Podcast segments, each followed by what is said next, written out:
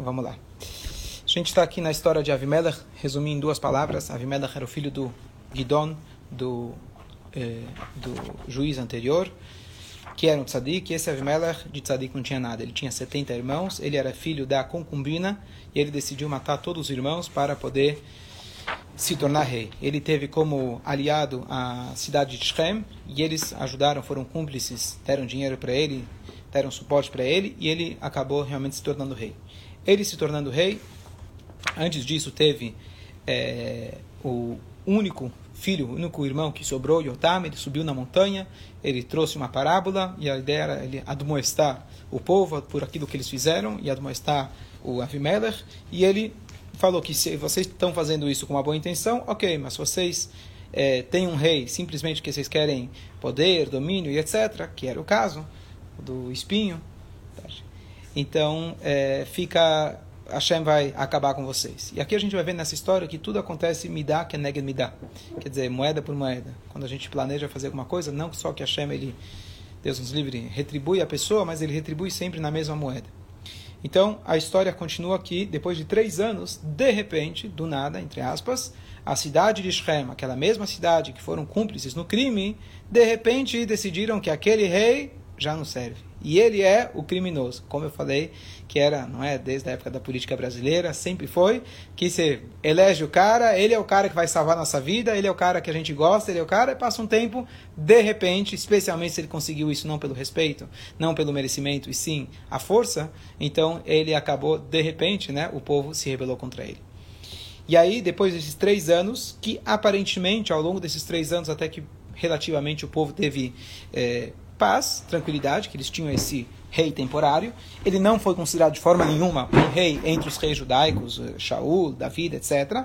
Mas ele conseguiu passar esses três anos. Mas Hashem não fica devendo. Depois desses três anos, eles começam então a odiar, não simplesmente desgostar, mas odiar o seu rei, o Avimelech, e eles agora estavam tentando ver como que eles vão conseguir agora se rebelar contra o Avimelech. Agora ele já tinha se posicionado, ele já tinha o Senado com ele, ele já tinha a, a Rede Globo, ele já tinha todo mundo na mão dele, agora fica difícil de você conseguir né, reverter. reverter a situação. Mas agora, os mesmos que escolheram, eles agora queriam se rebelar contra ele. Então, eles pensando como vão fazer, eles fizeram um primeiro plano é, eles pediram para também contrataram a mesma história que ele tinha feito, contratou uma gangue de bandidos para se esconderem nas montanhas e quando o rei passasse por lá eles iam atacar ele. Por acaso o rei acabou não passando e eles começaram a assaltar e, e, e machucar pessoas que estavam simplesmente passando por lá. O rei ficou sabendo, então ele deixou de ir por aquele caminho. Então aquele plano foi água abaixo. Depois desse plano, então, eles estavam meio perdidos. O que, que a gente vai fazer agora para depor, tirar o nosso rei? Então, um dia passou perto da cidade de Shem um homem não judeu chamado Gaal. Gaal, é o nome dele. A gente fala Gaal Israel. Né? Gaal, esse era o nome dele. E ele falou, ele ouviu que a turma estava no barzinho tomando uma cerveja e falando, é, como está a política? E eles estavam lá conspirando contra o rei, vendo o que fazer. Claro que na época você não poderia ir abertamente falar contra o rei, mas eles estavam lá, ele percebeu o que estava acontecendo. E ele vira e fala, o que vocês devem para esse rei? Qual o problema? Vamos tirar ele mesmo, é isso aí. Como assim? Você tem algum plano? Ele falou, tenho algum plano. Eu tenho um exército comigo, eu tenho uma turma grande. A gente vai colocar, é, vamos, a gente vai circundar, vamos circular toda a cidade com como se fosse barricadas, é, proteção. A gente vai estar protegido. A gente sai com o nosso exército. Vocês me ajudam, mas eu vou com o meu exército. Na hora que o rei Avimelech quiser vir aqui na cidade, a gente já acaba com ele. Foi mais ou menos esse plano contado assim, em resumo, aqui que a, que a Torá conta pra gente. E aí, então, o povo de Shem, ele concordou com esse Gal. Agora vamos só tentar lembrar os nomes. Avimelech era o rei. Gal é esse estrangeiro que queria ajudar nessa revolução. E aí tinha um homem chamado Zevul, que ele era como se fosse o prefeito da cidade, em nome do rei Avimelech. E esse Zevul, ele era do partido Avimelech. E esse Zevul, ele acabou, ficou, ficou, acabou sabendo do plano. E quando ele soube do plano, ele acordou o rei no meio da noite. Ele falou: amanhã de manhã, eles já estão se preparando para declarar guerra contra você, meu rei. Vamos agora atacar eles antes do nascer do sol para pegar eles de surpresa. E aí, então, é, Avimelech ele escutou o conselho desse Zevul, ele acreditou nele, e ele se marchou é, durante a noite e ele estava já perto da cidade. E o plano era que quando aquele Gaal saísse da cidade, eles iam entrar na cidade e destruir todo mundo. Esse era o plano deles.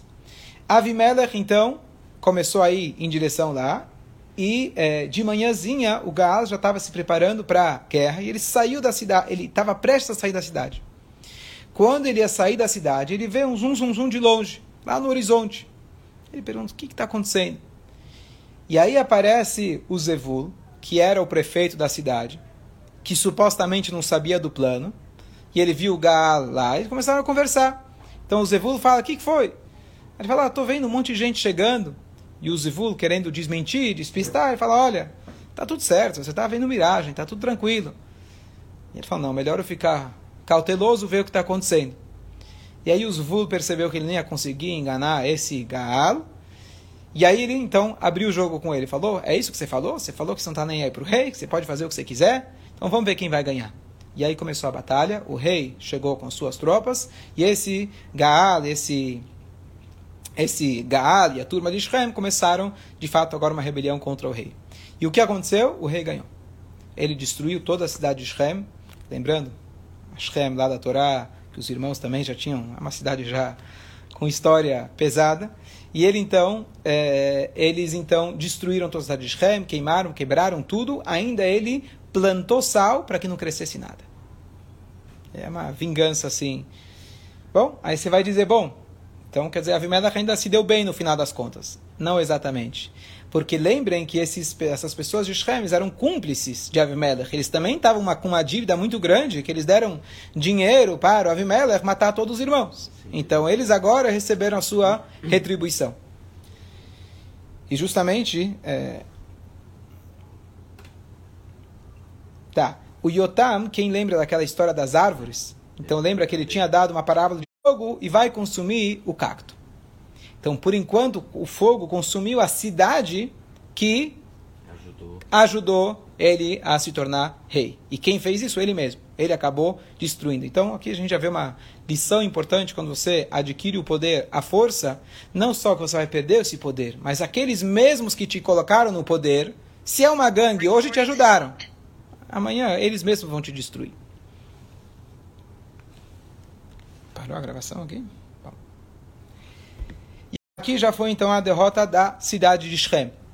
O que aconteceu então com Avimelech, o rei? Então, o Avimelech de lá, ele foi para uma segunda cidade.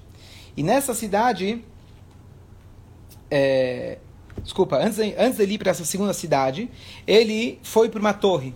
E essa torre é como se fosse um bunker hoje, onde os reis, etc., eles se esconderam durante a guerra. Então eles queriam se garantir. Então aqueles que tinham informações privilegiadas ficaram, sabe, tocou o alarme secreto para começou a guerra. O que, que eles fizeram? Em vez de serem o capitão, o último a sair do barco, eles foram os primeiros a sair do barco, passagem secreta, passagem secreta e foram até até o, essa torre. E nessa torre então estavam lá. Tipo de torre igual a que teve na, quando os reis fugiram da guerra de Sim, sim, provavelmente. Era o tipo de bunker da época. Era e aí lembra também talvez a história da Torre de Babel, né? Que eles a torre era uma, uma representação de poder, talvez até era um lugar onde as pessoas podiam de fato se proteger.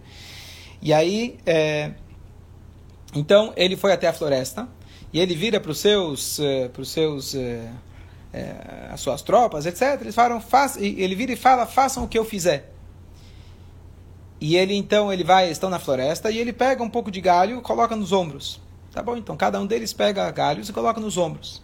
E aí eles chegam do lado da da torre e colocam um monte de galhos. Ateiam fogo, destroem todo mundo que está lá dentro, a torre se cai aos pedaços e morre todo mundo que está lá dentro. Então a cidade de Shem, não só quem estava na cidade, mas aqueles que tinham conseguido escapar, agora de fato morreram. Mas a história não acabou. Daqui, então, ele agora decidiu se vingar de uma segunda cidade que, em algum momento, também compactuou com essa contra-revolução. Era a cidade de Tevetz. E lá, a turma de Tevetz provavelmente já tinha informação que a guerra tinha começado, eles foram lá e se esconderam na torre deles. Era a maneira que eles se escondiam. E dessa vez, então, Avimelech se aproximou daquela torre E quando ele está se aproximando da torre, ele não teve tempo de fazer aquele plano de queimar a torre, etc. Então tinha uma mulher no topo da torre e ela tinha uma pedra muito pesada que servia antigamente como você colocar no moinho, que o peso da pedra ajudava a moer. E ela jogou e essa pedra caiu no crânio do Avimelech e assim foi o final do Avimelech. Ele morreu. E assim que ele morreu, acabou todas as brigas, acabou todas as guerras. Mesmo os próprios soldados dele, agora que viram, não é que eles, ah, agora a gente vai perder a guerra. Perdeu o intuito da guerra, porque todo o intuito da guerra era para destruir o Avimelech, assim Hashem queria. Assim que Avimelech desapareceu, assim que as pessoas de Shem tomaram sua, seu castigo, então agora não tinha mais por que as pessoas é, continuarem em guerra. Então, de algum jeito ou de outro, teve lá um cessar-fogo e a coisa se, se acalmou. É, então, o que a gente vê dessa história, só para concluir, aquela, história, aquela ideia de que Hashem ele, ele retribui a pessoa midá que neged midá, certo? Moeda por moeda. Qual que é a ideia? Então, se a gente for ver, é, uma das características de familiares, você ter piedade num familiar seu. Você pode até brigar com um familiar, mas chega na hora do vamos ver, é teu irmão. E ele, ao invés de ter piedade dos irmãos, ele foi extremamente cruel. E aqui quem matou ele foi uma mulher a mulher é muito mais misericordiosa que os homens, certo? Você vai ver os crimes normalmente, prisões, certo? É muito, tem muito mais, o índice é muito maior de homens, agressão, agressividade, etc. Então, uma mulher, por ser mãe e naturalmente ter essa, esse intuito, essa, essa, como chama, essa natureza, esse sentimento de misericórdia, foi ela que matou ele. Então, ele não teve misericórdia dos irmãos, apesar de, dever, de que deveria ter, então ele acabou apanhando, morrendo nas mãos de uma mulher. Segunda coisa, é, se você lembra, a gente tinha falado que é, o jeito que ele matou os irmãos está escrito foi com uma, uma pedrada só. Em português você fala, né? Mata um, dois pássaros com uma pedrada, né? A linguagem usada lá no Tanakh é que ele matou com uma pedrada. Não é literalmente, mas a linguagem foi que ele matou de uma vez. Então, alusivamente, quando ele morreu, por uma pedra, é essa ideia que ele tinha matado todos os irmãos com uma pedrada só. Ele, Hashem, esmagou o crânio dele justamente porque o crânio dele foi onde surgiu a ideia do poder, de querer se, se, se sobrepor aos outros. É... E quando, esqueci de falar, na verdade, quando a pedra caiu na cabeça dele, ele estava meio vivo, meio morto. E ele vira para o servo dele com as últimas forças e fala, e fala para o servo dele: me coloca a espada em mim, me mata. Para que ninguém diga que eu, Avimelech, morri nas mãos de uma mulher. A história anterior, lembra que o Sisra, o grande general, morreu nas mãos de uma mulher. Lembrando, se a gente ler a história aqui, esse Avimelech não era do tipo do rei que ele ficava sentado no palácio e mandava os outros fazerem. Ele era do tipo do rei que ele conquistou a força. Então, ele, de rei não tinha nada, mas ele tinha como um bom guerreiro. Ele era um cara bom de faca, bom de espada. Então, para ele, pro orgulho dele, morrer dessa forma, se eu morrer, pelo menos que seja com orgulho. Então, pro orgulho dele, ele pediu pro servo dele para matar ele. Então, é, ele na história, sendo que ele era filho da concubina, ele deveria ser igual Ismael, era filho da Hagar, Hagar era a serva. Ele deveria minimamente ser o servo dos irmãos, ser é, é, subjugado aos irmãos. Se ele decidiu o quê? Pelo contrário, ele era o único filho estranho e ele acabou se tornando o rei de todos. Então o final dele foi que ele foi morto por uma mulher, mas o finalzinho foi por um servo. Aquilo que ele não se comportou acabou chegando para ele. É, e assim termina essa história da passagem de Avimelech. Eu acho, é, a Guimarães traz para a gente uma Serra de Sotá, a famosa passagem, que traz vários episódios na Torá, na nossa história em geral, que Hashem ele retribui Midah que Neged Midah. Então a mais famosa para a da semana, que os, os Mitzrim, os egípcios queriam jogar a gente no Nilo, eles mesmos acabaram sendo jogados no Nilo. E assim por diante. Qual que é a ideia disso? A ideia de Hashem pagar na mesma moeda é que não existe castigo. Existem é, é, consequências naturais. Não é que você fez, ah, Hashem te dá bem, ah, agora você aprende. É consequência natural dos seus erros. O que você, se você não cozinhou almoço, você não está castigado de não ter almoço. É uma consequência natural. Então você fala para a criança, se não se comportar, você não vai merecer. Não é um castigo, simplesmente você não fez por merecer. Então Hashem, por quê?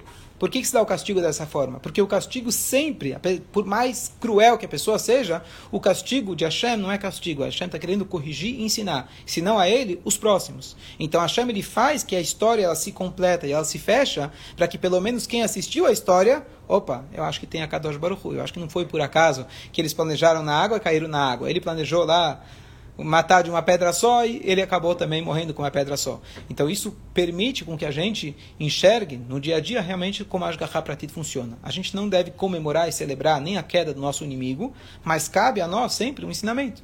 Da maneira que alguém morreu, o jeito que ele né, acabou sofrendo, morrendo, etc., não cabe a você julgar, mas cabe a você, de repente, fazer uma ligação. Por que será que esse final foi trágico dessa forma, com aquele perverso? Então, você, às vezes, dá para você tirar daqui uma lição. E aqui isso que a, que a Torá deixa para gente. E, por outro lado, só para concluir, concluir com uma passagem positiva, que quando se trata de uma retribuição positiva, Hashem não só que retribui na mesma moeda, no mesmo tipo, mas ele retribui muito mais. A Miriam ficou esperando Moshe lá na cestinha por alguns instantes. Quando ela teve lepra no meio do caminho, a Metzorá no meio do caminho, no deserto, o povo inteiro ficou esperando sete dias por ela. E assim tem vários outros exemplos que Moshe Rabbeinu se ocupou com, Yosef, com, com o túmulo de Yosef, Hashem se ocupou com o túmulo dele. Então, quando a gente faz algo positivo, a retribuição divina, não só que é no mesmo estilo, mas ela é desproporcionalmente maior.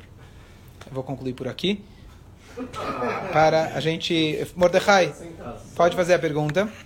Recording stopped. Não, então o que a gente tira dessa história é que é que está falando que é agarrar tá para ti, certo? Sim, claro. Que é me dá, né, que me dá. Isso. Mas de outro lado, tem várias partes da história